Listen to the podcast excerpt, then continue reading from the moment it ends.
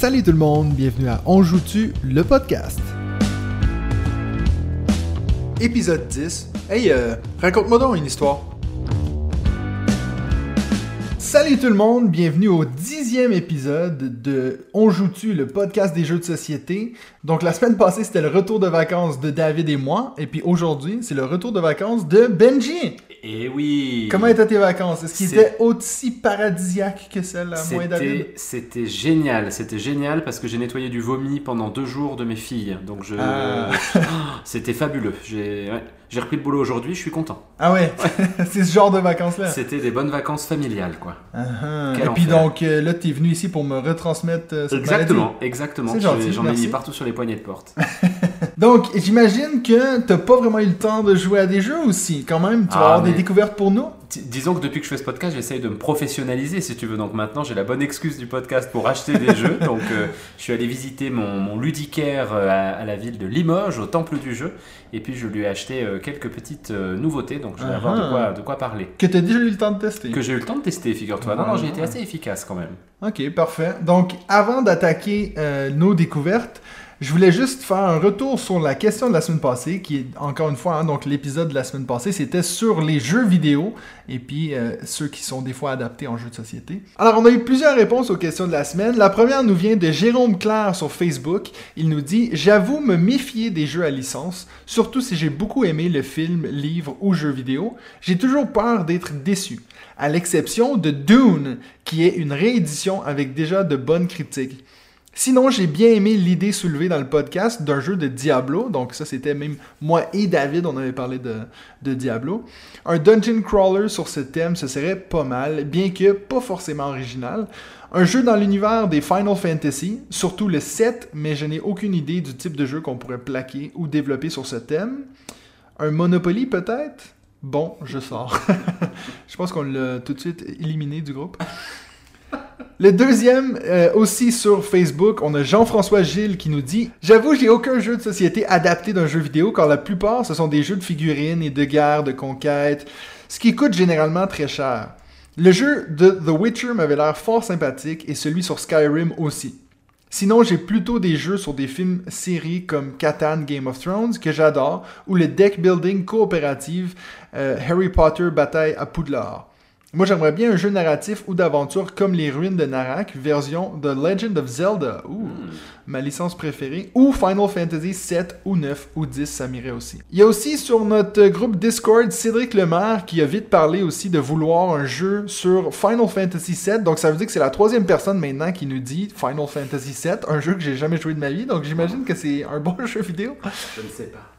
Et la dernière réponse qu'on a eue, c'est sur notre groupe Discord qui vient de Green530 qui nous dit Pour répondre à la question de la semaine, comme très bon jeu adapté d'un jeu vidéo, j'ai pensé à Binding of Isaac Four Souls. C'est un jeu tiré du jeu vidéo The Binding of Isaac, créé par le même développeur. Et le jeu de société est une adaptation vraiment bien faite. On ressent les mêmes sentiments que quand on joue au jeu vidéo. En parlant de notre groupe Discord, hein, oubliez pas que si vous êtes intéressé à faire partie de ce groupe, rendez-vous sur la page Patreon de On et aidez-nous à soutenir cette chaîne et ce podcast.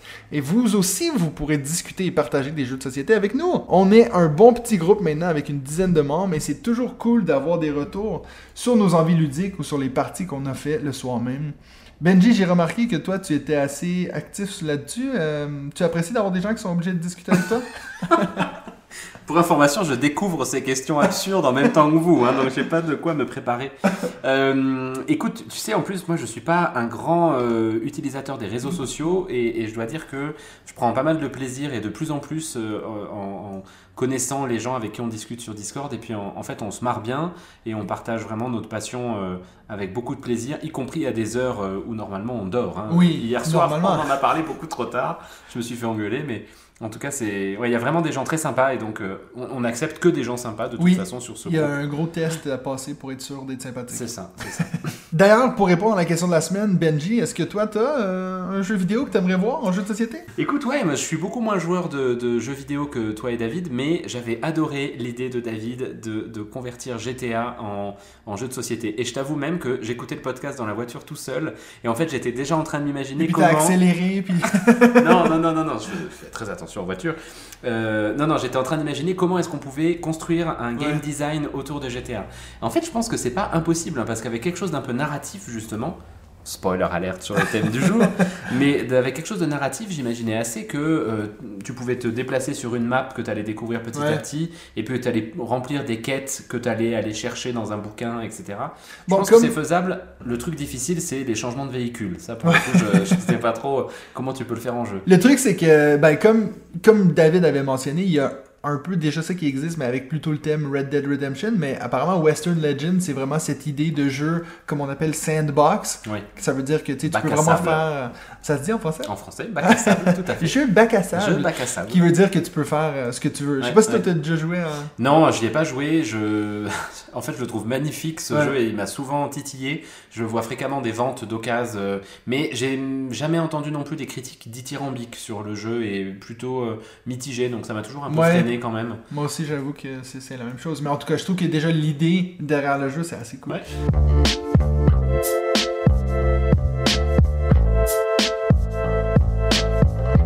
Alors maintenant, on va passer à nos découvertes de la semaine. Euh, moi, étant donné que je dois faire ce podcast à chaque semaine, contrairement à vous, c'est plus dur pour moi d'avoir deux découvertes à chaque semaine. Mais cette semaine, j'en ai bel et bien deux. J'en ai deux qui se sont faits en deux jours. Euh, J'ai très hâte d'en parler avec vous parce que c'est pas nécessairement des jeux que j'aime. Donc ma première découverte, c'est Trinity of Rain, un jeu qui est créé par un Suisse qui s'appelle Raphaël Bolliger. Et puis ce jeu va arriver sur Kickstarter le 2 novembre. Euh, si vous suivez ma chaîne YouTube, vous verrez que j'ai fait une vidéo présentation de ce jeu-là. Euh, parce qu'eux, ils m'ont envoyé un prototype en avance que j'ai pu tester. Quand je disais euh, un peu d'entrée que c'est des jeux que j'aime pas, je m'explique, je n'aime pas les wargames. Donc tous les jeux où on doit pareil comme risque cette idée de moi j'ai plus de troupes que toi, donc j'ai un avantage dans ce combat.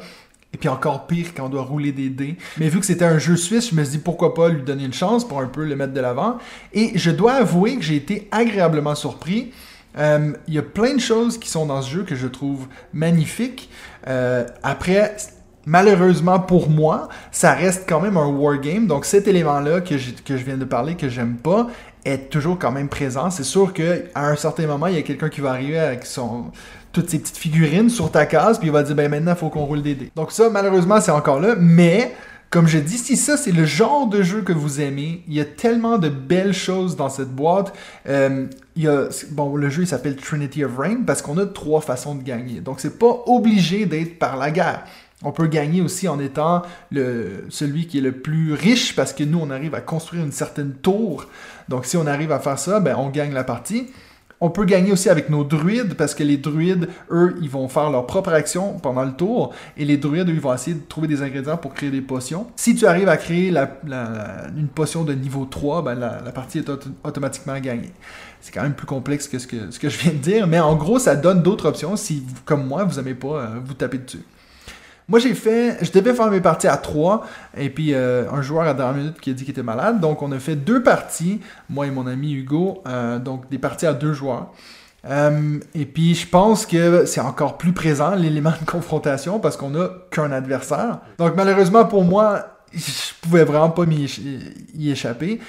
C'est pas un gros spoiler de vous dire que j'ai perdu horriblement les deux parties parce que moi j'essayais de faire autre chose pendant que mon ami Hugo est arrivé avec ses grosses armées et puis moi- Oui, et puis je crois que Hugo maîtrise beaucoup mieux le wargame Oui. que toi. Parce que Oui, Hugo oui, est un gros joueur de Warhammer, donc euh, il a quelques notions. C'était gagné d'avance.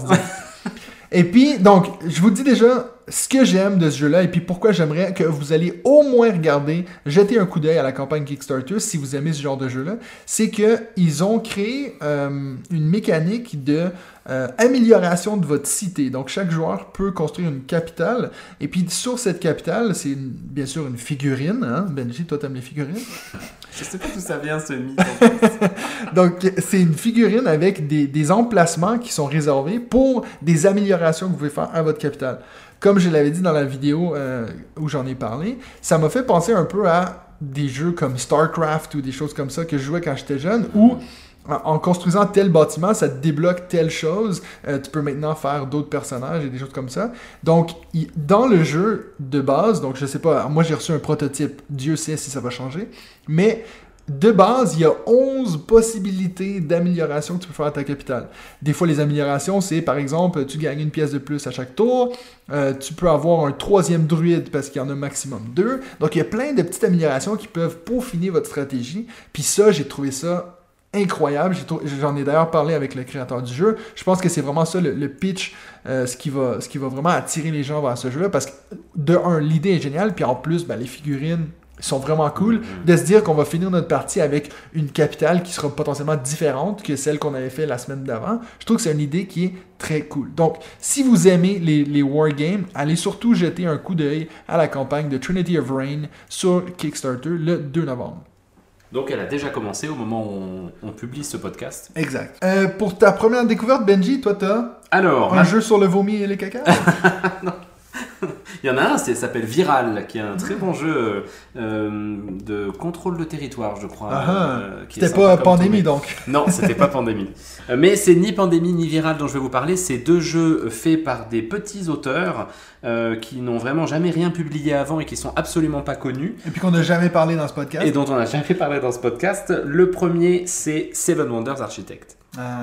Seven Wonders Architect, donc l'auteur euh, Antoine Boza, l'éditeur euh, Repoprod Productions. Seven Wonders Architect, c'est donc la, nouvelle mouture de Seven Wonders qui est sortie cette année. Et puis, je vous avoue que moi, j'avais, je suis Antoine Boza sur les réseaux sociaux, j'aime bien ce qu'il fait, j'aime vraiment son travail, et puis j'aime bien le personnage quand euh, on l'entend parler dans, dans des interviews. Et puis quand ils ont annoncé Seven Wonders Architect, je n'ai pas fait partie des gens qui ont sauté de joie. On m'a vendu un Seven Wonders un peu plus light, une refonte de Seven Wonders qui à mon sens n'en avait pas besoin tant c'est un bon jeu. Et donc j'étais un peu déçu, je m'attendais à une nouvelle, euh, une nouvelle édition ou à une nouvelle, euh, une nouvelle euh, expansion. Donc au final, ouais, j'avais suivi ça sans trop, sans trop regarder. Et puis j'ai vu quelques vidéos règles, j'ai vu quelques, quelques, quelques vidéos autour du jeu.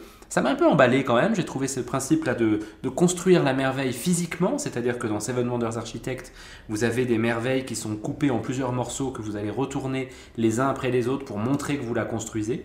Ça m'a assez attiré. Et puis je me suis dit, bah, je vais le tenter avec, euh, avec mon fiston euh, qui, qui, a, qui a 9 ans. Je l'ai acheté et puis bah, Antoine Boza est quand même un sacré bonhomme hein, parce que le jeu ah est... ouais, non, moi en fait c'est ce que je me suis dit à la fin de ma première partie. Je me suis dit ce mec est quand même balèze dans ce qu'il fait parce que le jeu est sympa en fait. Le jeu est bien fait. Euh, j'aurais tendance à le trouver quand même assez différent de Seven Wonders dans les mécaniques. Donc le principe c'est que vous avez des pioches, vous n'allez pas vous passer les cartes comme dans Seven Wonders, mais vous allez pouvoir utiliser plusieurs pioches, une pioche centrale et la pioche de vos deux voisins pour pouvoir choisir la carte que vous allez utiliser. Ça, c'est une des premières différences importantes. La deuxième différence, c'est que vous allez consommer les cartes euh, que vous allez utiliser pour construire, contrairement à Seven Wonders où vous gardez les cartes ah, euh, matériaux devant vous. Et puis là, l'objectif, il est quand même essentiellement de construire sa merveille, puisque la merveille, une fois terminée, arrête le jeu. Mais vous allez pouvoir gagner des points encore avec les cartes vertes, les cartes sciences, les cartes bleues, les cartes civiles, les cartes rouges, les cartes militaires, etc. etc. Donc il y a quand même des points communs. C'est un jeu beaucoup plus familial que Seven Wonders, il est plus facile que Seven Wonders, mais il a vraiment réussi à, garder un truc très sympa à jouer, assez rapide. La partie, j'en ai fait à 2 et à 3 joueurs, 15 minutes, 20 minutes au grand max, je pense. Et euh, on peut la jouer jusqu'à 6 ou 7, je, je, crois. Ça doit être 7. Je peux pas croire qu'ils ont manqué l'opportunité de faire 7 Wonders. Bien sûr, ouais, t'as raison, ça doit bien sûr être 7. Le packaging est très très bien fait pour le coup euh, de, de, la boîte. Elle est magnifique. C'est ouais, franchement, je je, m'attendais pas à grand chose. J'ai été agréablement surpris. C'est à nouveau une belle réussite du père Boza. Donc ça se vaut d'avoir Seven Wonders et Seven Wonders Architect ou euh? Écoute, pour moi, c'est vraiment deux jeux différents. Je mettrai pas je mettrai pas les deux sur la même la même ligne. Seven Wonders est quand même un peu plus expert. Enfin, gentiment, hein, mais euh, en tout cas familial plus, on va dire. Et puis Seven Wonders euh, Architect est vraiment familial. Donc euh, ouais, vous pouvez assez facilement avoir les deux dans votre ludothèque euh, sans problème. On peut avoir une étagère dédiée à Exactement. Seven Wonders, Duel, la nouvelle édition, l'ancienne édition. Alors, ma deuxième découverte, c'est encore une fois un wargame, euh, malheureusement pour moi. cette fois-ci, c'est un jeu qui s'appelle Steam Watchers. Donc, c'était un gros Kickstarter donc, de Mythic Games, créé par Marc La... Je sais pas si c'est Lagroix ou La... Lagroy. Hmm, je pense que c'est Lagroix. Mais en tout cas, moi je dis Troy's Dice, donc j'imagine oui, que... oui, oui, tout à fait. Troy's Dice, Lagroix. Lagroix. Dice, Lagroix. Alors, Steam Watchers, c'est un jeu de guerre euh, dans un euh, univers post-apocalyptique où euh, on doit contrôler des différentes factions qui vont qui ont besoin de- de- d'utiliser la vapeur pour... franchement, je sais pas. J'avoue que ça m'intéresse pas tellement. J'ai vraiment... J'aime pas dire que j'ai détesté un jeu, mais ça ça l'a vraiment... Moi et ce jeu-là, ça l'a pas cliqué. Euh, malheureusement aussi, ça c'est peut-être aussi concours des circonstances, mais c'était... euh, donc la personne avec qui on a joué à ce, jeu-là n'avait jamais joué, donc il y avait beaucoup de va-et-vient dans le livre des règles, qui brisait un peu euh, la cadence de la partie. Je pense franchement pas que même s'il n'y avait pas eu ça, j'aurais aimé ce jeu. Heureusement que j'avais joué à ça. euh, en fait, moi j'avais joué à Steam Watchers le jour avant que j'ai joué à Trinity of Rain. Puis c'est peut-être aussi ça qui a fait que j'ai trouvé que c'était assez bien Trinity of Rain parce que je me disais c'était tellement mieux que Steam Watchers. Ah là là. Euh, je sais que, de ce que j'ai compris, on a fait une- un peu un genre de tutoriel, une partie euh, un peu démo. Donc, à chaque, euh, à chaque manche, on avait un petit truc de rajouter en plus. Et puis, c'est un jeu qui a un gros élément narratif, qu'on peut faire plusieurs scénarios et tout. Donc, encore une fois, ça, c'est mon opinion en tant que gars qui a fait que le tutoriel. Mais je me dis, si avec le tutoriel, t'as pas envie de faire le reste, c'est que c'est vraiment pas un jeu pour moi. Je, je suis en train de regarder la, la- la page de la campagne Kickstarter de, de Steam Watcher et, et elle me rappelle quelque chose parce que je l'avais backé Ah et débacké euh, dans un moment où je pense que je ne pouvais pas me permettre de le backer, mais la, la page de campagne, moi, me fait toujours rêver. Ouais. Et c'est un jeu que j'aurais vraiment voulu essayer. Donc, euh, Hugo, je, je t'en veux de l'avoir amené euh, sans que je sois là. Je, ramène-le la prochaine fois ou juste qu'on s'en fasse une à deux ou à trois. Mais moi, il me fait bien envie ce jeu et il m'attirait beaucoup visuellement. Je trouve l'univers, euh, cette espèce d'un peu post-apo, là, Ouais. toujours très sympa. Et euh, ouais, je, ça, c'est vrai que ça a l'air d'être du contrôle de territoire, quoi. Bon, c'est vrai qu'en fait, moi, j'ai même pas. Moi, souvent, quand je vais à des soirées jeux, puis on me dit on va jouer à tel jeu, j'aime ne pas regarder rien, puis un peu être surpris par le jeu. Puis j'avoue que je savais pas que c'était un wargame. Puis j'avais juste vu la couverture, puis je trouvais comme toi, donc l'univers m'attirait assez bien. Puis en fait, quand j'ai ouvert le. Quand, quand la carte est posée, tu le vois tout de suite quand c'est un wargame, hein, avec la carte, avec les petites délimitations de territoire à la risque. J'ai fait oh boy, oh boy, oh boy. Donc voilà, Steam Watchers. Je serais intéressé de savoir s'il y en a parmi vous qui écoutent ce podcast qui ont fait les différents scénarios. Est-ce que ça vaut la peine? De toute façon, je vais pas y jouer, mais au moins pour les auditeurs, peut-être qu'on en reparlera. Mais pour moi, Steam Watchers, c'était pas un jeu pour moi. Mon deuxième jeu, donc encore une fois d'un auteur euh, peu connu, hein, euh, un certain Bruno Catala, euh, mais pas tout seul, avec Florian Siriex, chez Bombix, et c'est un jeu dont je vous avais parlé il y a quelques épisodes en vous disant que c'était une attente, c'est Nicodemus. Nicodemus, la version pour deux joueurs du jeu Imaginarium. Alors là, vous le voyez pas, mais Nicodemus est posé sur la table de jeu de, de maths euh, juste à côté. J'ai rien demandé. Hein. Donc on a prévu d'en faire une petite partie après. Euh, C'est un jeu à deux joueurs qui se joue, tu vas voir, en 20-25 minutes à peu près. Ouais. Euh, alors c'est marqué 14 ans et plus. Moi je l'ai fait tester à mon fils de, donc euh, de- d'une dizaine d'années. Et puis il a plutôt bien pris le, le- le pli. Je, je le trouve pas si complexe que ça. Par contre il est complexe dans ce que tu peux faire de stratégique avec.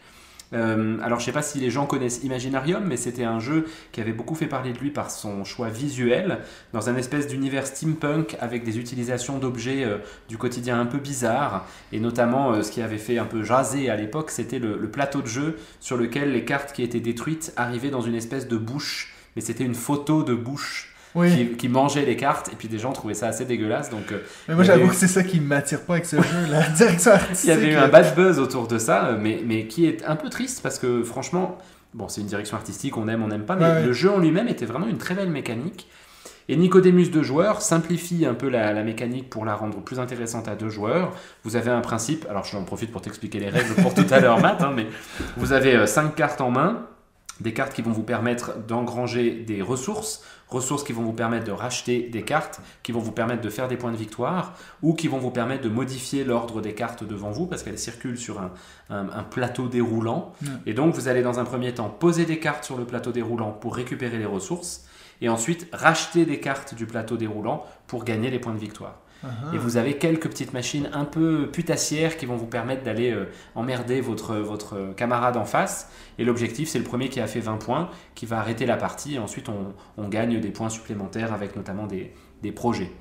Le jeu est très sympa, il tourne très très bien. Il est peut-être un petit peu long euh, pour euh, un, jeu, à deux joueurs. Moi j'aime bien à deux joueurs que ça aille un peu vite, mais c'est encore une fois quelque chose de très personnel. Et puis je pense aussi que tu peux aller plus rapidement une fois que, tu connais bien le jeu en fait, hein, comme d'habitude. Mais euh, la direction artistique c'est la même que celle que pour, le, premier jeu. Je vais quand même citer le dessinateur parce que c'est quand même une, une direction artistique originale. Le- L'illustrateur, c'est Felideus Boubastis. Ah. Et ben moi, je lui tire mon chapeau parce que j'aime beaucoup ce qu'il fait. Je trouve que c'est vraiment très original sur euh, Imaginarium et sur Nicodemus. Il a fait d'autres choses ou... Il a fait Imaginarium Ah oui, mais... avant et Nicodemus. Ah! Je-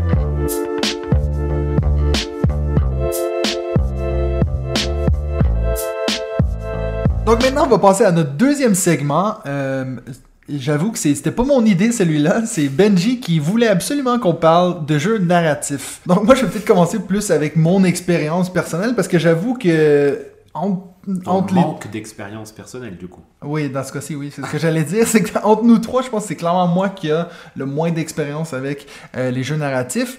Moi, euh, après tu me diras ce qui est narratif ou pas narratif. Est-ce que toi tu considères qu'un jeu comme Dungeon and Dragon c'est narratif?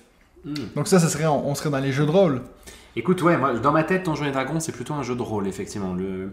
Mais, mais j'aurais du mal à t'expliquer clairement la différence entre les deux. Pour moi, la question du jeu de rôle, c'est il y a un maître du jeu Ouais. qui est derrière son paravent.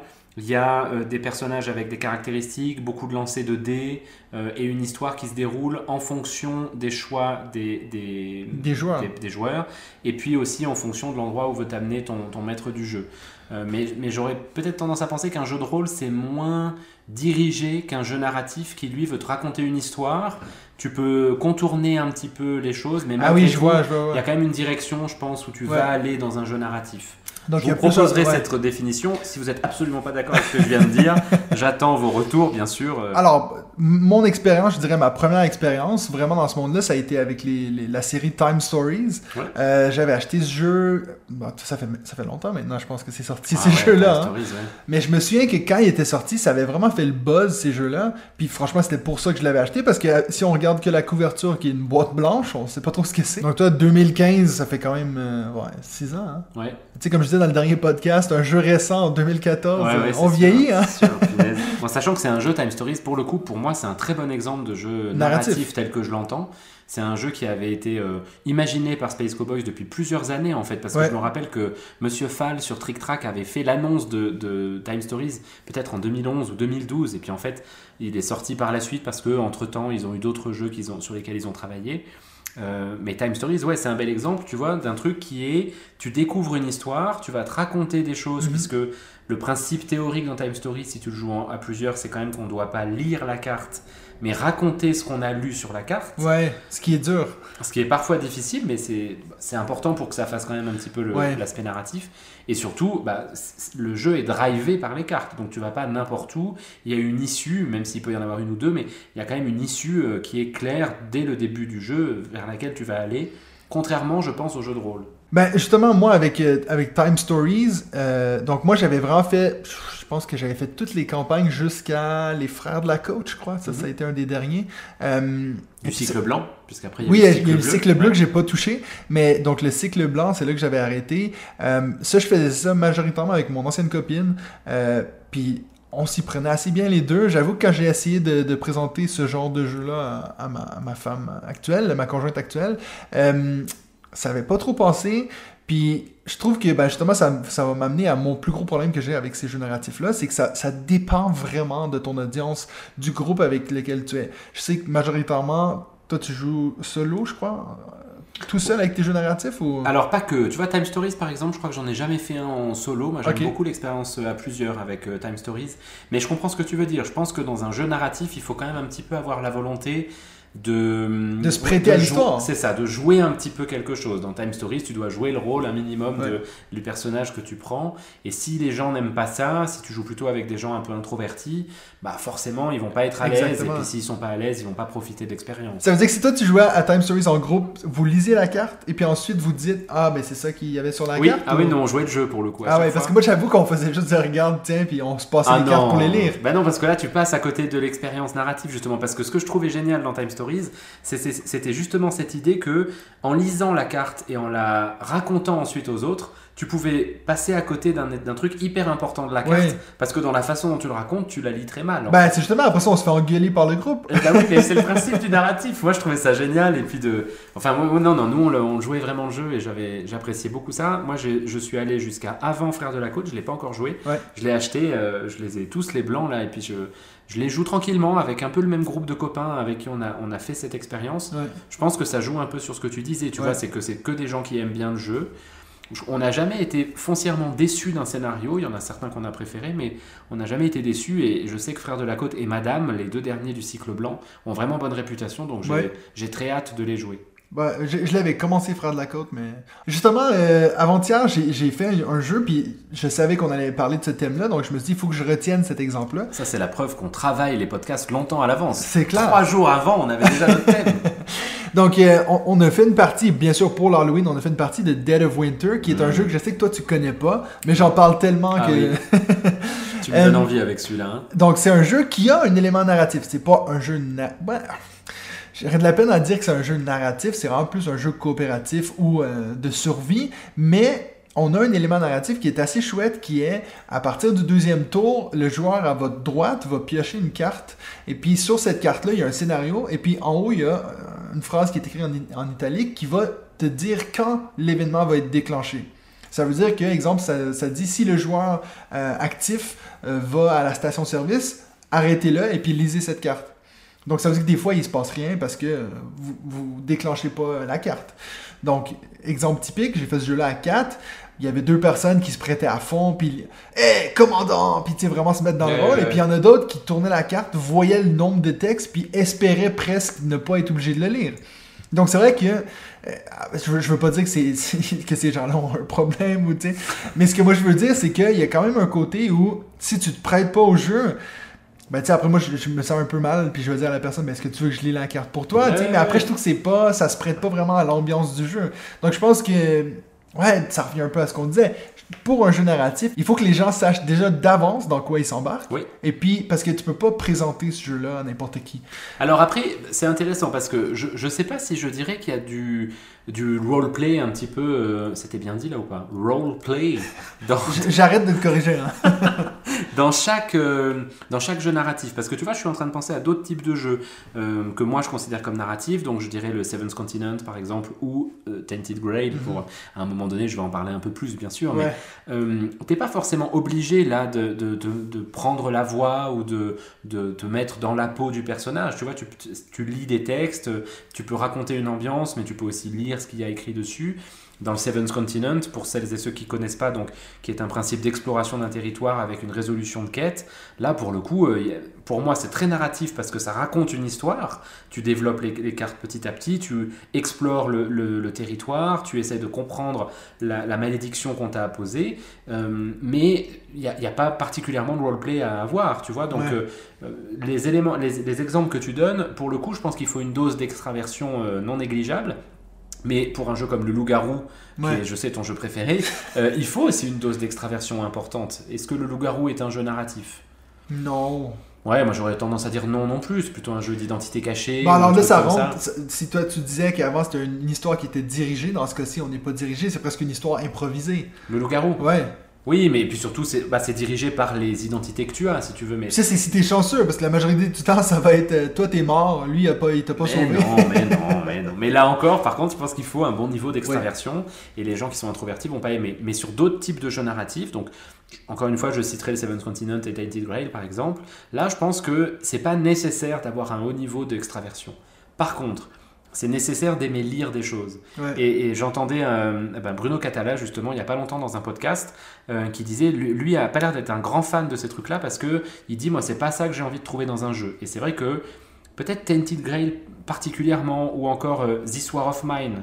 This War of Mine, vous en avez parlé la semaine dernière, c'est un jeu, c'est un jeu magnifique. Mais alors, euh, par contre, effectivement, faut avoir le moral quand il joue parce que tu es dans la guerre euh, des Balkans et puis tu dois survivre pendant plusieurs jours. Et en gros, c'est très difficile de faire survivre toute ton équipe. Donc, tu as des gens de ton équipe qui vont mourir dans souvent d'atroces conditions. C'est très réaliste. Ouais, ouais. Et c'est vrai que tu lis des choses. Tu as, un bouquin de, petits scénars, là. Ouais, ouais. Euh, tu vas un petit peu comme dans le livre dont vous êtes le héros. Tu vas euh, voir euh, numéro 323, numéro 402, numéro Ouais. 4. Et tu lis quelque chose. Et Katala disait que bah, lui, c'est pas ça qu'il recherche dans un jeu. Moi, je sais que j'adore lire. J'aime j'aime lire des livres. Mhm. Et donc, je sais que je prends beaucoup de plaisir à ça, à me raconter une histoire sur laquelle je vais influencer, influer par mes actions de jeu. Et puis, avec euh, un côté gameplay en plus du jeu de société, avec euh, déplacer des personnages sur une carte. Ouais. Ça, c'est Seven's Continent, Ethic Grail. Faire du stock euh, de la gestion de ressources, War of Mine, etc., etc. Il y a un espèce de truc comme ça où tu participes à une histoire. Ouais, moi je pense que j'ai. ah, Ça m'est jamais arrivé de jouer un jeu comme ça. Tu vois, je t'ai donné l'exemple de Time Story. Je pense que c'est le plus proche que je suis arrivé à, à vra- vraiment un jeu narratif. Parce que, bon, ça, j'en ai déjà parlé souvent sur ce podcast. Je suis pas quelqu'un qui aime jouer à des jeux tout seul. Et puis, j'ai jamais vraiment eu le partenaire nécessaire Mm. pour vraiment s'investir à fond dans une histoire. On pourrait dire, en fait, je suis en train d'y penser maintenant, mais je viens de terminer la campagne de Gloomhaven. Euh, là, on est dans une histoire. J'avoue que si j'avais joué à ce jeu-là pour l'histoire, j'aurais arrêté, je pense, après un an, parce que ah, tu vas à telle place, il y a tel monstre, ok. Euh, c'est vraiment un jeu qu'on joue plus pour le gameplay. Mais euh, après, en plus de ça, nous, pour ce jeu-là, on avait payé pour une application que t'as vraiment, euh, tu ils ont mis vraiment le budget, et puis t'as vraiment quelqu'un qui te lit l'histoire, tu vraiment comme un professionnel, puis genre, now you go to the, tu sais. Donc là, on écoutait ça, mais je sais pas si je pourrais dire que on était investi dans l'histoire, tu vois ce que je veux Mais dire? parce que, alors, je, je connais pas Gloomhaven, hein, parce que je n'y ai, ai pas joué. Enfin, j'avais fait, je crois, une partie d'initiation, mais euh, j'avais pas particulièrement accroché. Moi, j'ai pas l'impression que dans Gloomhaven, l'histoire soit au premier plan. Gloomhaven, c'est un dungeon crawler, Oui, oui. t'avances, tu tues des monstres. Je suis en train de résumer Gloomhaven d'une manière scandaleuse. Ce qui est très juste. Je pense que c'est un super jeu, hein, mais tu vois, il n'y a pas une histoire en elle-même. Pour moi, les deux exemples frappants, c'est vraiment This War of Mine et Tainted Grail, et probablement encore plus Tainted Grail. Tainted Grail, vous commencez avec un personnage dans une époque arthurienne, hein, au, niveau de la, au moment de la table ronde, très sombre, et puis vous allez explorer le territoire, découvrir des enjeux politiques, découvrir des enjeux de pouvoir, découvrir des enjeux de magie, euh, développer votre personnage, découvrir aussi l'histoire de votre personnage. Et tu vois, il y a toute une partie, bah, il y a un bouquin de texte qui fait 250 pages. Ouais. Tu vois, et t'as pas ça dans Gloomhaven, t'as pas ça euh, dans d'autres types de jeux dont on a pu parler, dans, dans les loups-garous de tierce-lieu, bien sûr que non. Et, et Tainted Grail, vraiment pour moi, c'est le, le meilleur exemple, et bon, je l'ai déjà dit, mais c'est un jeu que je trouve extraordinaire parce que justement, t'es complètement investi dans l'histoire, tu découvres l'histoire au fur et à mesure, tu peux passer à côté de certains moments de l'histoire, hein, je, je sais plus si je t'avais dit, mais Tainted Grail, moi je l'ai fini, je l'ai joué en solo pour le coup, et puis c'était aussi ta question, mais je pense que c'est le genre de jeu qui trouve beaucoup son, son public en solo, parce que Ouais. t'es pas embêté par ce que va faire ton collègue, t'as pas besoin de discuter, tu t'es juste dans ton histoire imprégné, moi je... Mais c'est pour ça que je me demande si c'est pas toujours la meilleure façon de jouer un jeu narratif. Et ben c'est pour ça que je me demande s'il n'y a pas des différences dans les jeux dont on est en train de parler. Parce que Time Stories, moi je trouve que c'est en solo, je, bah, je l'ai jamais fait, ça m'attire pas du tout. Ouais. Tainted Grail et Seventh Continent, je ne les jouerai pas, je pense, en multijoueur. Je dis ça, je l'ai jamais testé, tu vois, donc euh, probablement qu'avec une personne euh, avec qui tu passes de bons moments et avec qui vraiment tu es dans le même mood, bah là tu peux tu, tu peux tu peux t'amuser, mais J'aurais peur aussi qu'on ait un peu le, le problème du, du joueur alpha, tu vois, c'est-à-dire que finalement il y en ait un qui lead les choses Ouais. et l'autre derrière se fait avoir. Ouais, peut-être. Mais après, c'est vrai que Time Stories avait la petite mécanique, justement, celle qu'on a parlé d'avant, de tu peux pas lire les cartes euh, à voix haute, il faut que tu résumes et tout. Donc ça, c'est vrai que ça se prêtait à se jouer en groupe. Après, je sais pas si la majorité des jeux narratifs cherchent à être des bons jeux à faire en groupe. Je pense qu'il y en a qui savent que leur public, c'est peut-être plus euh, le solo. Ben, D'ailleurs, je pense que je peux déjà lancer la question de la semaine parce que c'est directement en, en lien avec ça, avant de continuer de parler de ça. Mais moi, je me demandais, vous, chers auditeurs, comment préférez-vous jouer à, à vos jeux narratifs? Parce qu'il y a plein de gens qui aiment ça. hein. Il y en a beaucoup maintenant des jeux sur Kickstarter que c'est des jeux narratifs. Est-ce que vous, vous jouez majoritairement seul, avec votre conjoint-conjointe, en groupe?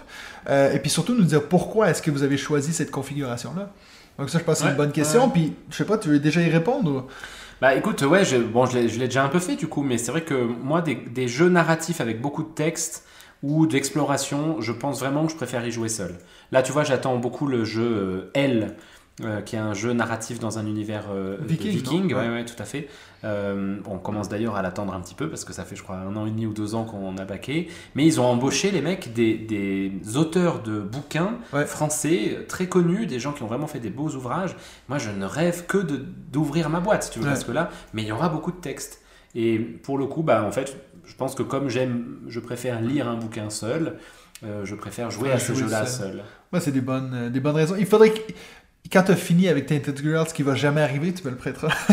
Ah si si ça va arriver parce que Ah oui. Je te promets c'est- un des rares jeux le Seventh Continent j'ai pas fini les, toutes les malédictions Tainted Grail je, je ne pouvais pas m'arrêter je te Ok. promets c'était vraiment comme un livre dans lequel tu es dedans oui puis c'est ça que je voulais vous dire tout à l'heure on a digressé mais Ouais. à la fin de Tainted Grail que je ne vais bien sûr pas vous spoiler je me suis aperçu qu'il y avait toute une partie de l'histoire que je n'étais même pas joué. allé Oui, oui, explorer oui.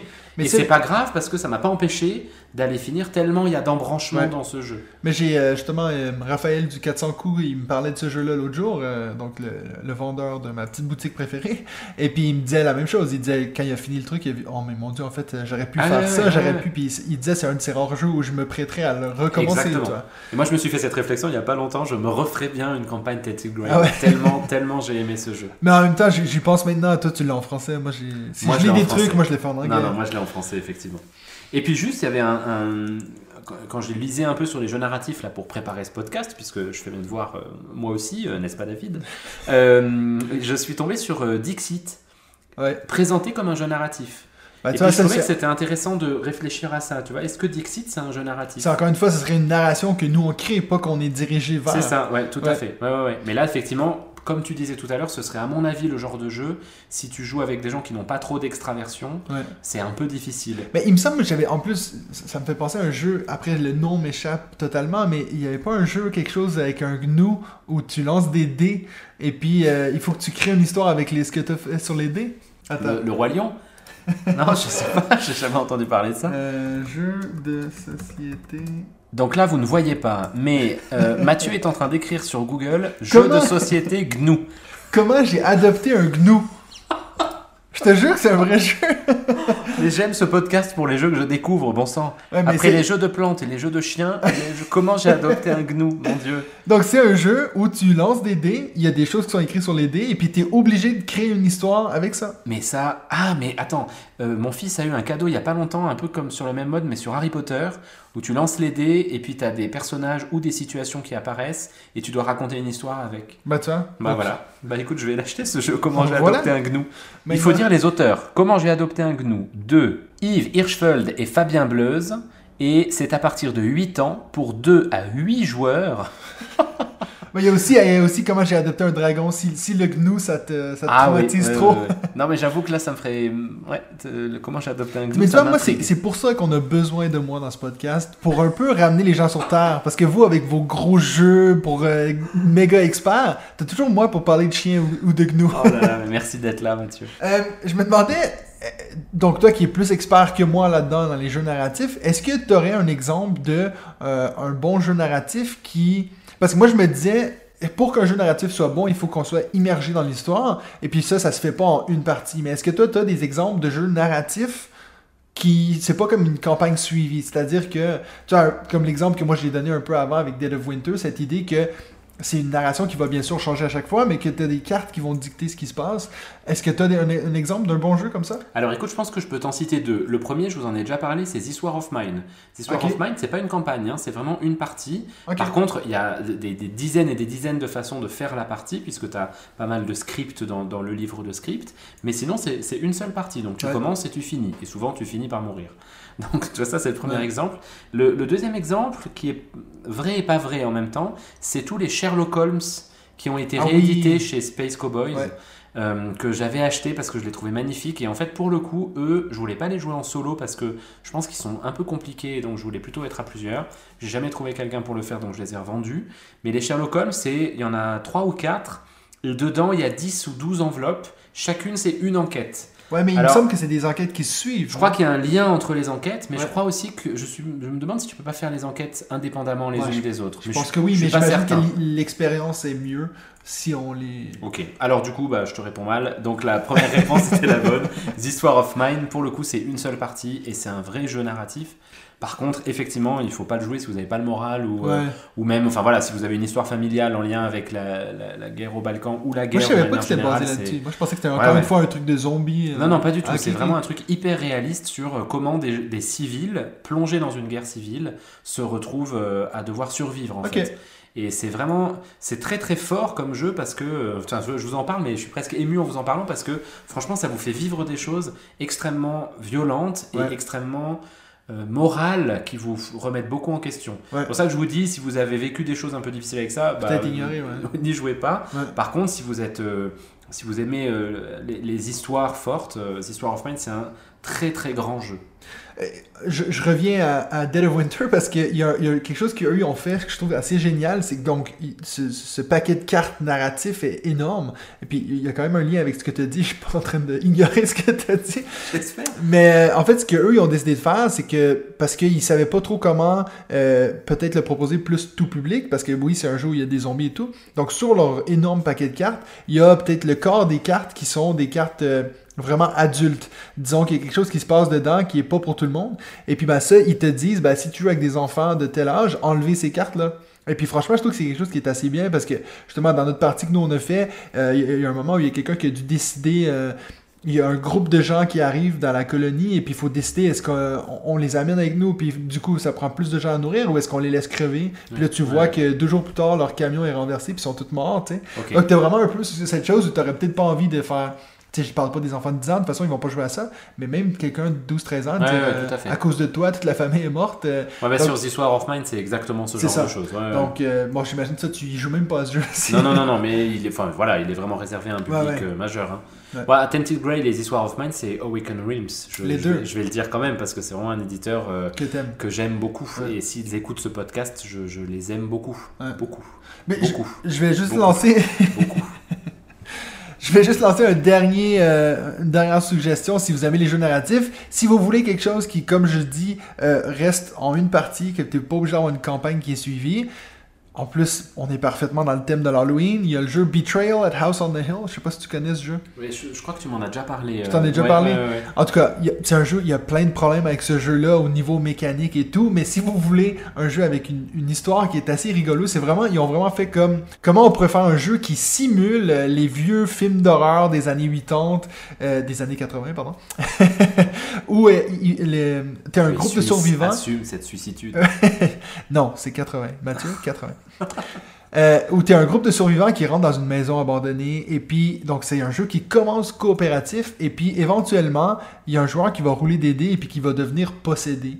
Et ce joueur là c'est à ce moment là qu'il prend l'élément narratif parce qu'il va prendre un gros livre qui a énormément de scénarios dedans et puis dépendamment de ce qui a roulé ben ça va être exemple ben là tu t'es fait posséder par la petite fille dans la maison et puis donc là le jeu devient un 1 contre tous. Euh, après, c'est vraiment, je le sors que à l'Halloween parce qu'il rentre à fond dans la thématique. Euh, c'est un jeu qui, qui, qui a un peu, un peu dépassé par, euh, par les nouveaux jeux modernes, mais je trouve que cette idée-là, euh, de, de tout d'un coup quelqu'un devient possédé, je trouve que c'est assez cool. Ouais, Puis quand on l'avait fait avec un, un groupe de, de gens qui étaient pas trop justement narratifs, euh, on dirait que tu réussis à mieux rentrer dans l'histoire parce que c'est, ça se prend vraiment pas au sérieux, tu sais. Ouais, ouais. Donc je pense que ça, ça aide peut-être à, euh, quand- pour les gens tu disais avant qui sont introvertis, si c'est quelque chose où on, on- on en rit, On peut rigoler. ouais. euh, je pense que voilà.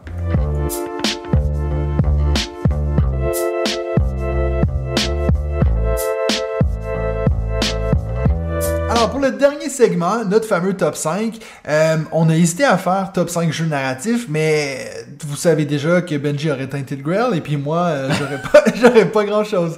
Donc, euh, J'aurais Tented Grail, le Seventh Continent, c'est ça. Histoire les- of Mine. tous les jeux que tu as parlé.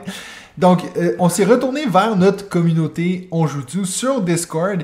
Puis on a regardé, donc la première personne qui s'est joint à cette communauté-là, pour les récompenser, on a dit forcez-nous à choisir un thème pour le top 5. Quelle brillante Euh, idée. donc c'était notre ami Green530. Donc déjà, il a répondu à une question pour l'épisode de la semaine. En plus de ça, il choisit notre top 5.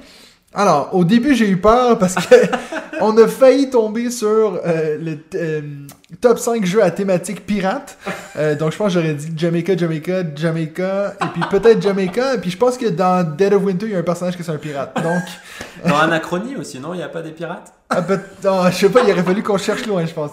Mais, Non, mais par contre, alors blague à part, euh, ça m'a bien donné envie ce top 5 pirates parce que je trouve que moi je connais pas de très bons jeux. Je, Ouais. je me suis jamais marré dans un très bon jeu de pirates. Jamaïca un peu mis à part parce que c'est un super jeu, mais euh, je- je- si vous avez des très bons jeux de pirates, franchement, je suis curieux de les entendre et de les essayer. moi, moi j'ai.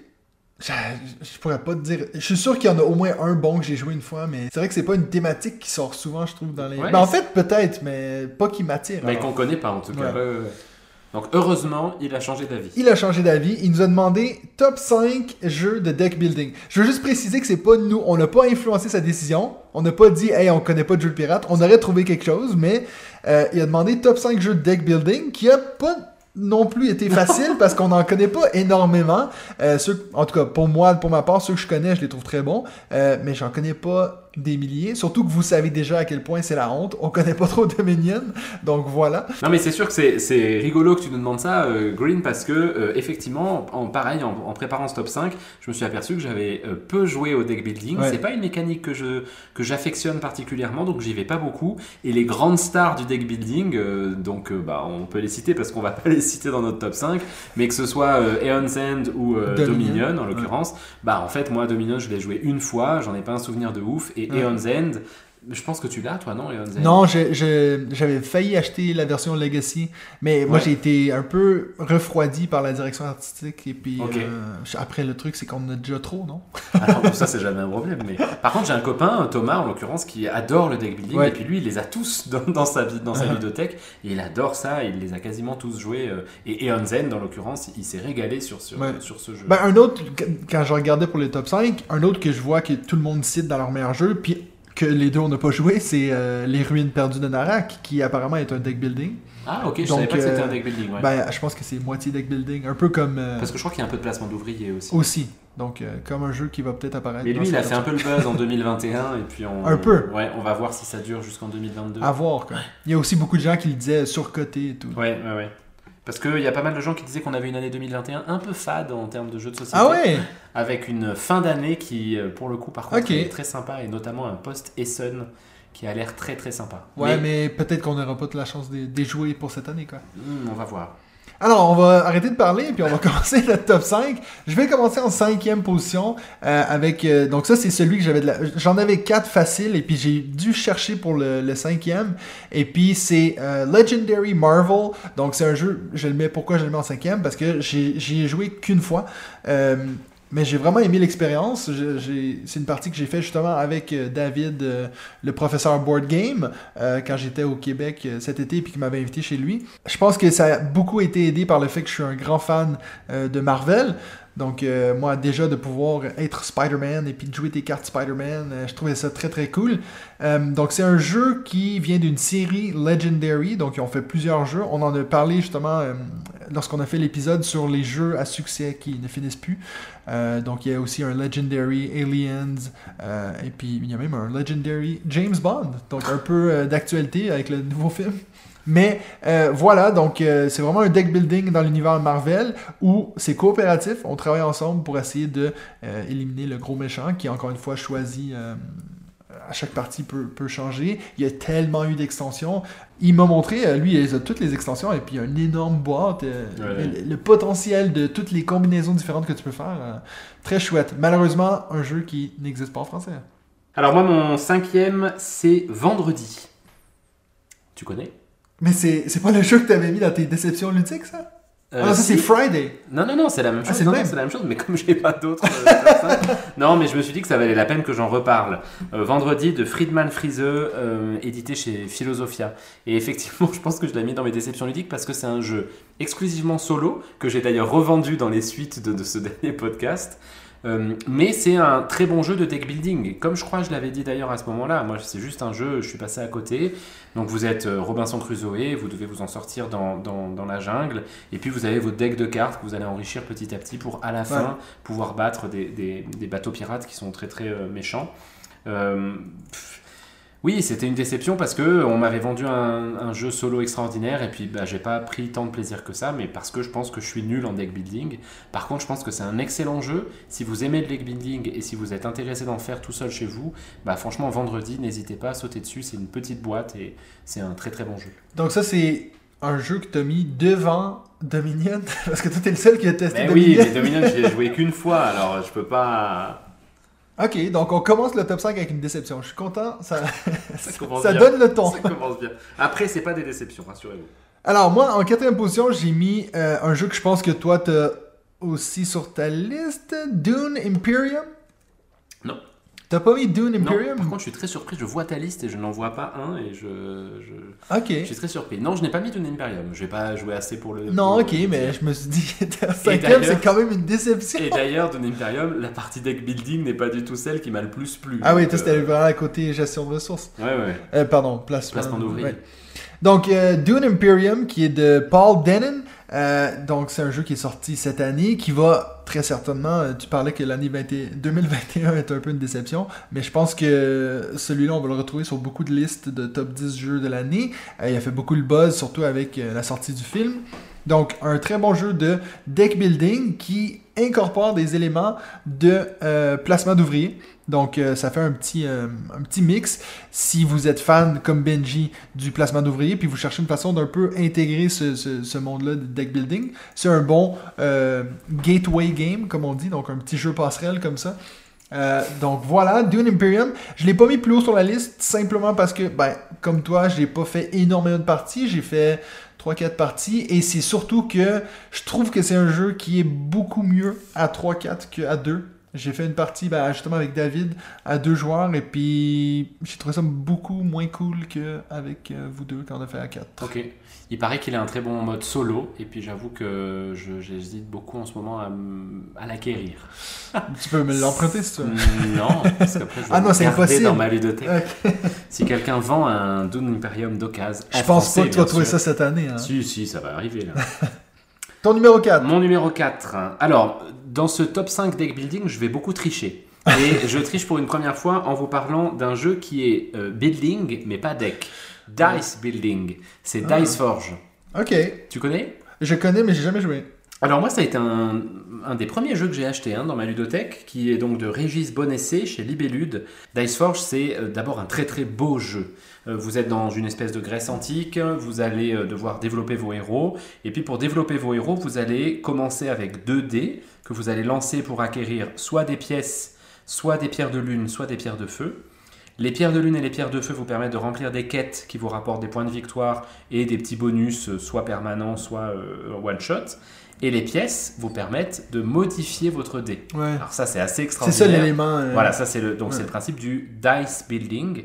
Euh, et pour modifier votre dé, bah, ils ont fait un système très simple. Vous pouvez retirer les faces et en, en clipper d'autres sur la face que vous venez de retirer. Et donc votre dé, bah, comme un deck que vous allez devenir rendre devient de de plus, en fort, plus fort. devient de plus en plus fort. Ouais. Et vous faites ces allers-retours entre le- la construction du dé et puis les, les quêtes. Ils ont fait une, une extension que j'ai toujours pas joué, que j'ai acheté au moment où elle est sortie parce que vraiment c'est un jeu que je. Ouais, c'est un de mes premiers jeux, tu vois, donc je l'ai un peu dans mon cœur celui-là. Et j'ai enfin sorti euh, Dice Forge avec mon fiston, donc j'ai bon espoir que on va pas tarder à pouvoir tester l'extension. C'est vraiment un très très bon jeu, très sympa, très original. Moi, j'ai jamais retrouvé cette mécanique nulle part ailleurs. Et je vous le recommande si vous êtes euh, adepte, euh, adepte de, cette, de, ce- de ce genre de mécanique. Et tu vois, je prends plus mon pied sur du dice building que sur du deck building. Ah ouais? Pourquoi Mais pourtant, t'as que cet exemple-là. Oui. D'ailleurs, il est sur BGA, non? Tout à fait. Et j'ai fait euh, une partie, puisque Ouais. comme vous le savez, je suis abonné à BGA pour une partie par mois. Ouais. Donc je suis probablement le- l'abonné le plus généreux avec BGA. Euh, alors, mon numéro 3, je reste dans le même. euh, encore un jeu de Paul Denon qui a fait Dune Imperium. Ok. Clank! Which one? Clank, a deck building adventure. Bien sûr. Donc, moi, j'ai que joué à la version de base. Je sais que maintenant, il y a aussi un Clank in Space et puis il y a aussi un Clank Legacy. C'est un jeu que j'aime beaucoup. Euh, c'est aussi un jeu que j'ai découvert la même soirée que j'ai découvert Legendary avec euh, le professeur Board Game parce que lui, c'est son jeu préféré. Euh, et puis, je tiens à dire que j'avais gagné cette partie d'ailleurs contre le gars que c'est son jeu préféré. Oui. Euh. Professeur Board Game, si tu nous entends, viens en Suisse pour la revanche. c'est ça, c'est ça que j'attends. Mais donc c'est un jeu de deck building qui Alors, il a, a un peu vraiment mis le placement d'ouvriers dans Dune, mais c'était quand même un petit peu présent. Bon, c'est pas du placement d'ouvriers, mais tu con- contrôles quand même un personnage qui va aller dans des profondeurs d'un donjon. Et puis, euh, tu vas construire ton deck pour t'aider à aller plus vite dans ce donjon-là, parce qu'il y a aussi un dragon qui dort, et puis ben, il entend du bruit. Donc, c'est pour ça que le jeu s'appelle Clank. C'est un peu les bruits que tu fais. Donc voilà. Et puis donc, plus tu fais de clank, plus le dragon va t'entendre, plus il y a des chances qu'il va te brûler vivant. Donc euh, voilà. Donc ça veut dire qu'il faut aller le plus profond qu'on peut dans le donjon, chercher des trésors, et puis surtout ressortir vivant. Euh, donc c'est un jeu où la, mécanique de deck building, euh, c'est vrai que c'est ça qui est le plus le plus présent, mais tu vas quand même déplacer un petit pion sur un, plateau de jeu. Donc je l'ai placé devant Dune Imperium parce que la thématique m'attire déjà plus. Pourquoi? Mais c'est vrai que c'est deux jeux qui sont assez. Ouais, je dis qu'ils sont assez similaires, mais je veux dire, on voit clairement que c'est le même auteur. Il y a beaucoup de choses qui se, qui se retrouvent dans les deux. Mais euh, la thématique m'attire plus. Euh, c'est vrai que depuis que j'ai vu le film Dune, euh, je le préfère. J'ai- J'aime j'aime beaucoup plus le, le jeu maintenant. Mais je, je préfère quand Même même. si ce film est une déception. Pour toi, oui, mais c'est vrai que moi, j'ai. dédicace à Cyril. C'est vrai que moi, j'ai- préféré Clank pour le moment. Euh, et puis surtout que là, on est en train d'essayer de voir si on pourrait pas commencer une campagne de Clank Legacy. ouais. À voir si vous, vous êtes attiré par le jeu euh, de base. Parce que je sais que toi, tu le connais pas. Non, non, ouais, jamais joué encore. Mais c'est vrai qu'on en parle depuis maintenant plusieurs semaines, mois. Et il faut au moins qu'on essaye d'en faire une partie de, Au de moins, Clank normal. Puis ça, franchement, ça, c'en est un que j'ai joué assez souvent avec ma femme à deux. Et puis je trouve qu'il tourne très bien à deux. Donc, euh, c'est pour ça que je l'ai placé devant Dune Imperium. Et puis toi, ton numéro 3. Mon numéro 3, je vous en avais déjà parlé, c'est mon top des jeux à deux joueurs, donc c'est drôle qu'il finisse troisième en deck Ouais. building, c'est Star Realms. Mhm. Star Realms. Ah, c'est mieux Star ça! Tu pr- pratiqué, Ouais, de Darwin Castle et Robert Daugherty, édité chez Yellow en français, donc euh, Star Realms ou Hero Realms ou Mhm. toutes les extensions qui vont avec, hein, c'est un peu le, enfin c'est vraiment les mêmes jeux. C'est alors pour le coup celui-là, moi je me suis toujours régalé, je vous en ai déjà Ouais. parlé longuement dans mon top à deux joueurs, je vais pas tant que ça vous en redire là maintenant, mais le principe, c'est bah, c'est un deck building pur et dur. Vous construisez votre flotte de vaisseaux, et puis vous avez quatre types de couleurs de vaisseaux différentes. Les bleus qui ont tendance à vous redonner un peu de santé, les verts Ouais. qui sont très agressifs, les jaunes qui vous euh, les rouges qui vous nettoient votre deck, et les jaunes qui vont faire chier le, le deck de l'adversaire. Ouais. Et puis, bah, moi, j'ai jamais trouvé la bonne, euh, l'excellente Configuration. mais probablement que c'est pour ça que ce jeu est excellent. Je pense que vraiment, vous pouvez manier à chaque fois avec les différentes couleurs. C'est un, un excellent jeu, hein, vraiment un excellent jeu, Star Realms. Moi, j'aime le- à quel point c'est tu tu peux le glisser dans ta poche, quoi. Oui, Il est c'est ça. vraiment tout, tout petit. De Euh, moins en moins quand tu achètes des extensions, moi, il oui, est de moins en moins petit. J'ai Mais- maintenant une belle boîte. mais- Ah, donc toi, t'as as plein d'extensions avec? non, j'en ai pas plein, mais j'ai acheté une grosse boîte. euh, mais j'ai Ah vu oui. un mec mettre en vente toutes les extensions dans une big box et là, tu ne le mets plus Ah dans oui. ta poche. Ah, ok, moi je savais pas qu'il y avait autant d'extensions. Mais moi, il faudrait que je regarde, comme je t'avais dit, justement, sur le même épisode, il faudrait que je regarde vers Hero Realms. Ouais. c'est vrai que le, le- le côté euh, espace et tout, j'ai plus de peine à attirer les gens vers ça, je trouve. C'est vraiment la même chose dans un contexte fantastique, quoi. Ouais. Fantasy. Donc je pense que ça passerait mieux. Bon, Quel est ton numéro 2, Matt? Mon numéro 2 est aussi Star Realms. Donc voilà, Euh, moi, je sais pas trop quoi en dire euh, de plus que ce qu'on a déjà eu dit et puis ce que tu viens de dire. Hein. Moi, ben, comme j'ai rajouté, je trouve que c'est assez chouette qu'il soit petit. Je l'avais d'ailleurs pris en vacances avec moi. On y a pas joué, mais c'est c'est pratique à avoir parce que c'est un jeu qui est très riche malgré le fait qu'il soit aussi petit. Souvent avec des petits jeux, des fois on se dit ah, c'est un peu euh, une expérience moindre. Non, Mais non, euh, franchement, le deck building dans Star Realms est mieux que tous les autres euh, jeux qu'il y a sur cette liste, à part le numéro 1. Mais peut-être d'ailleurs, juste un petit point supplémentaire sur Star Realms. Moi, je vous encourage à acheter l'extension, le, pardon, la- l'application indispensable pour ce jeu. C'est votre compte de points de vie que vous pouvez télécharger et Ouais. qui est beaucoup plus simple à gérer que ce truc chiant avec les Avec cartes. les cartes que vous retournez les Ouais, moi, je l'écrivais sur une feuille, c'est Ah là là ça c'est super chiant. Non, mais les mathématiques qu'il faut faire avec la carte, ok, si c'est un 10, mais je perds 2 points, Ouais, c'est vrai. non, non, là, l'application elle est top. Vous baissez, c'est très bien fait. c'est le genre de truc, je me souviens, la première partie que j'avais fait, j'ai dit, oh mon dieu, c'est vraiment ingénieux, puis après deux parties, j'étais genre, mais c'est n'importe quoi. Non, non, c'est ça, c'est pénible. Euh, donc, toi, ton numéro 2, mon numéro 2, mais je vais vous faire hurler parce que est-ce que c'est un deck building ou pas? C'est It's a Wonderful World. Ah, tu le mets dans les deck building ou pas? Pas du tout. It's a Wonderful World, Frédéric Guérard, la boîte de Mais jeu. pas du tout, c'est un engine builder. Mais c'est un peu un deck building aussi parce que quand tu passes les cartes d'un côté à l'autre, tu améliores Ça, ton deck au fur et à mesure. Ouais, ouais, t'as raison. t'as raison, mais j'avais un peu envie de le mettre là. C'est un engine building. Et du coup, un engine building, ça compte comme un deck building. Non. Non? Bon, ok. Mais lui, j'avais juste envie d'en parler. C'est toujours toi qui en parles, It's a Wonderful World. Ouais, J'avais ouais. pas d'autres deck building dont je pouvais parler. Ouais, Et donc, triste. vous allez vous demander quel est mon premier. Eh bien, ça n'est pas non plus un deck building, mais Mais je vous encore une fois, le je, suspense. je comprends pas pourquoi t'as pas mis Dune. mais, mais parce que j'ai pas pensé à lui comme deck building, effectivement. Mais It's a Wonderful World, oui. Mais It's a Wonderful World, oui. Je tiens à dire qu'on aurait vraiment pu couper cette partie du podcast pour l'incompétence de Benji, mais je le garde. Comme ça, vous allez avoir une preuve. Pour démontrer. Alors moi, je vais, maintenant que j'étais insulté pour avoir euh, utilisé un jeu qui était pas un deck building, je vais Presque, maintenant parler d'un jeu vidéo. Ah ouais C'est vraiment le pire top 5 de l'histoire de ce podcast. Alors, je me défends.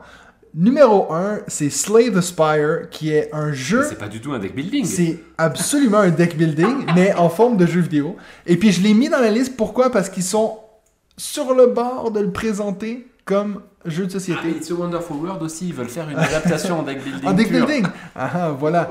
Donc, Slay the Spire, c'est un jeu vidéo pour le moment, mais peut-être que si vous réécoutez cet épisode dans 5 ans, ce sera devenu un jeu de société. Donc, je le laisse comme ça. Quand ce podcast sera devenu une- historique. Oui, ou que après cet épisode, on a tout foiré et puis on a perdu tous nos auditeurs.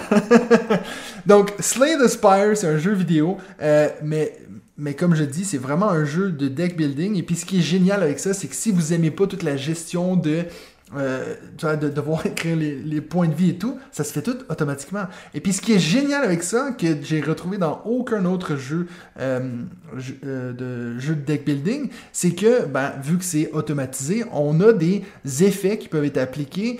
C'est clairement le genre de choses qu'on qu'on oublierait si on jouerait en présentiel. Par exemple, des fois, on, on ramasse des artefacts ou des cartes qui nous disent après 10, euh, après 10 tours, vous, euh, vous pouvez doubler votre, euh, vos dégâts ou des choses comme ça. Donc, ça veut dire que c'est tout quelque chose qui se fait automatiquement. Ensuite, on a.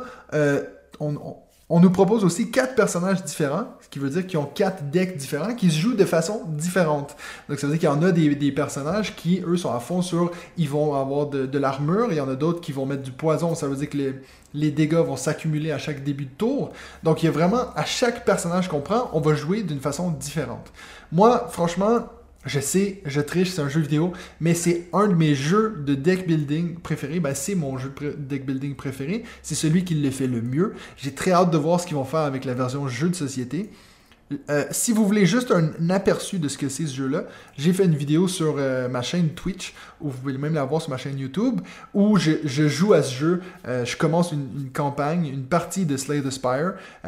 C'est quand même assez long, hein, c'est genre une heure de temps, mais si vous voulez juste voir à peu près comment ça se joue, c'est un jeu qui est vraiment pas difficile à apprendre. Et puis, ben, si vous avez, maintenant je pense qu'il est sur Switch, sur l'ordinateur, même sur votre téléphone. Moi, je l'ai sur mon, sur mon téléphone, ça m'a coûté 8$. piastres. Donc, c'est pas, vous avez pas d'excuse de pas essayer Slay the Spire si vous êtes fan de deck building. Maintenant, je passe le micro à Benji qui va nous sortir, euh, je sais pas trop quoi, il va dire euh, Monopoly comme son meilleur deck building. Eh bien, exactement. Non, pas du tout. Je vais donc pas tenter un deck building nouveau, mais je vais aller sur un coin building. Et puis, du coup, tu vois duquel je vais parler, bien sûr. Oui, of course. C'est Nidavellir, et tu comprends pourquoi celui-là devait être en premier. Ouais. Donc, le, le principe de Nidavellir, c'est plutôt que d'améliorer votre deck de cartes, vous allez améliorer votre deck de pièces. Ouais. Euh, et donc, ça en fait un truc très original dans le coin building. Uh-huh. un jeu de Serge Lager chez Greux Games qui a déjà bénéficié d'une extension, Singvelir. Qui est très bien. Qui est très très bien, ouais. Et, et je sais que c'est un de tes jeux préférés. Ouais, euh, donc je te le laisse celui-là. donc, donc, du coup, celui-là, j'ai le droit de le mettre. Non, mais c'est vrai que là, il y a vraiment un élément de building. Oui, alors oui, que Wonderful World, pas du tout. Je précise. Je cherche parce que je l'invente pas, je l'ai trouvé quelque part. Non, non. Mais je trouve pas. Même euh, si tu le trouves, je vais le couper du podcast, donc arrête de chercher. Salaud. Donc oui. non, non, mais Nidavellir, Nidavellir, voilà, oui. premier. Et puis dans le mécanisme de building quelque chose, euh, je le trouve très Et original. puis surtout l'importance, parce que Dieu sait que d'avoir la pièce 25, c'est une C'est ça. D'ailleurs, il y a des t-shirts que vous pouvez acheter. Oui, je sais, euh, I've got the euh, fucking euh, 25. 25. et euh, le, le jeu, le jeu est excellent. Et enfin voilà, Nidavellir, sans conteste, un, un excellent jeu de building coin Ouais, dans ce euh, cas-ci. qu'on rentre dans le deck building. Je te l'accepte parce qu'on pourrait pas faire un top 5 de coin building parce qu'il y en a qu'un. Ouais, ce sera Même chose avec Mais je crois que Dice It's a Building. Wonderful World est un très bon coin building.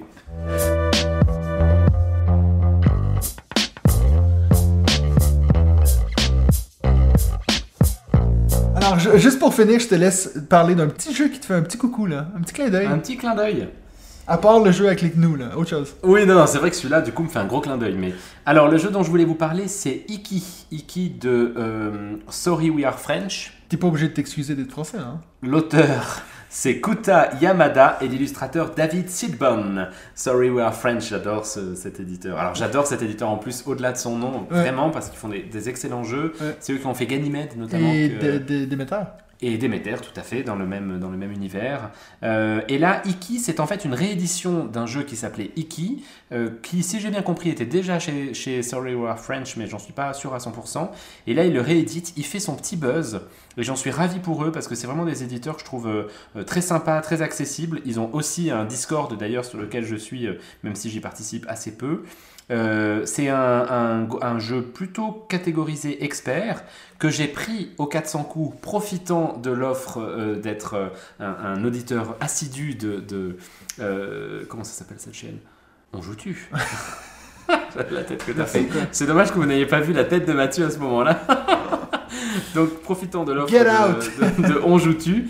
Et puis je n'avais pas euh, bien intégré quelque chose, c'est que les jeux arrivent plus tard en Suisse qu'en France. Ah, et ben donc oui. le jeu n'est pas encore arrivé en Suisse alors que tous mes collègues français l'ont. Donc je suis un peu triste. Donc euh, comment il s'appelle ton, ton pote au 400 coups? Raphaël. Raphaël, j'attends mon Iki avec une grande impatience. Donc euh, voilà, si, si vous l'avez pas, en tout cas, c'est, il, il a l'air de très très bien fonctionner et je, je, je vous en dirai plus dès que je l'aurai testé. Ouais. Bah, moi, j'ai pas nécessairement une, euh, un petit jeu qui me fait un clin d'œil, mais juste avant d'enregistrer cet épisode, j'ai vu que notre ami Lacerda a un nouveau jeu qui va sortir bientôt, Weather Machine. Donc, j'en connais absolument rien. Je vois juste le nom et puis la couverture, et puis je me dis, pourquoi pas? Ah bah oui, pourquoi pas, oui, ça, c'est bien le problème, c'est qu'en ce moment il y en a beaucoup des pourquoi pas. C'est encore Yann O'Toole qui est au pinceau, Encore, la, ouais. la- la boîte a l'air magnifique, les règles sont c'est sorties pour déjà. 2021 ou l'année prochaine C'est pour l'année prochaine. Ouais. Mais là, certains, on les reçoit assez vite parce qu'en fait, c'est quasiment de la précommande. hein. Il a, le jeu est terminé là. Donc, euh, Ouais. Et puis en France, vous pouvez le commander via Philibert aussi, le- Mhm. la boîte euh, de livraison et de jeux de société française. Ouais, je pense que t'es pas obligé d'expliquer ce que c'est, Philibert. Ok, d'accord. Euh, donc vous pouvez en tout cas le commander via Philibert et puis ça vous évite une partie des frais de port non négligeables. Mais effectivement, c'est une, c'est une très bonne attente. Je, je- je l'attends également. Ouais. C'est le 11 novembre sur Kickstarter. Donc, juste avant de terminer, je voulais aussi parler de la campagne Kickstarter de euh, nos amis de chez EtuGame, donc plus précisément Pierre-Louis Renault. Il a lancé aujourd'hui, euh, donc au moment de filmer cet épisode, donc le 1er novembre, une masterclass jeu de rôle sur Kickstarter. Je trouvais que le thème était vraiment cool. Donc, lui qui fait des jeux de rôle depuis tellement longtemps et puis qui est souvent maître de jeu. Donc, il montre comment être un bon maître de jeu euh, pour les jeux de rôle. Donc, c'est une campagne qui est très intéressante parce que vous pouvez pledger à différents niveaux. Donc, pour avoir, si vous voulez les vidéos, euh, il y a 10 vidéos, il vous montre comment faire. Donc, il y a ces 10 vidéos-là. Et puis, en plus de ça, lui, il a créé un livre avec une campagne, euh, avec plusieurs scénarios. Donc, vous avez le choix d'avoir ce livre-là euh, en réel ou en PDF. Bref, il y a plein d'options. Si vous êtes intéressé par là, rendez-vous sur leur page. Donc, euh, Kickstarter, Masterclass, jeu de rôle. Je trouvais que c'était une très, très bonne idée de leur part. On les salue. Et puis, ben, nous, on se revoit la semaine prochaine pour un autre épisode de... En joues-tu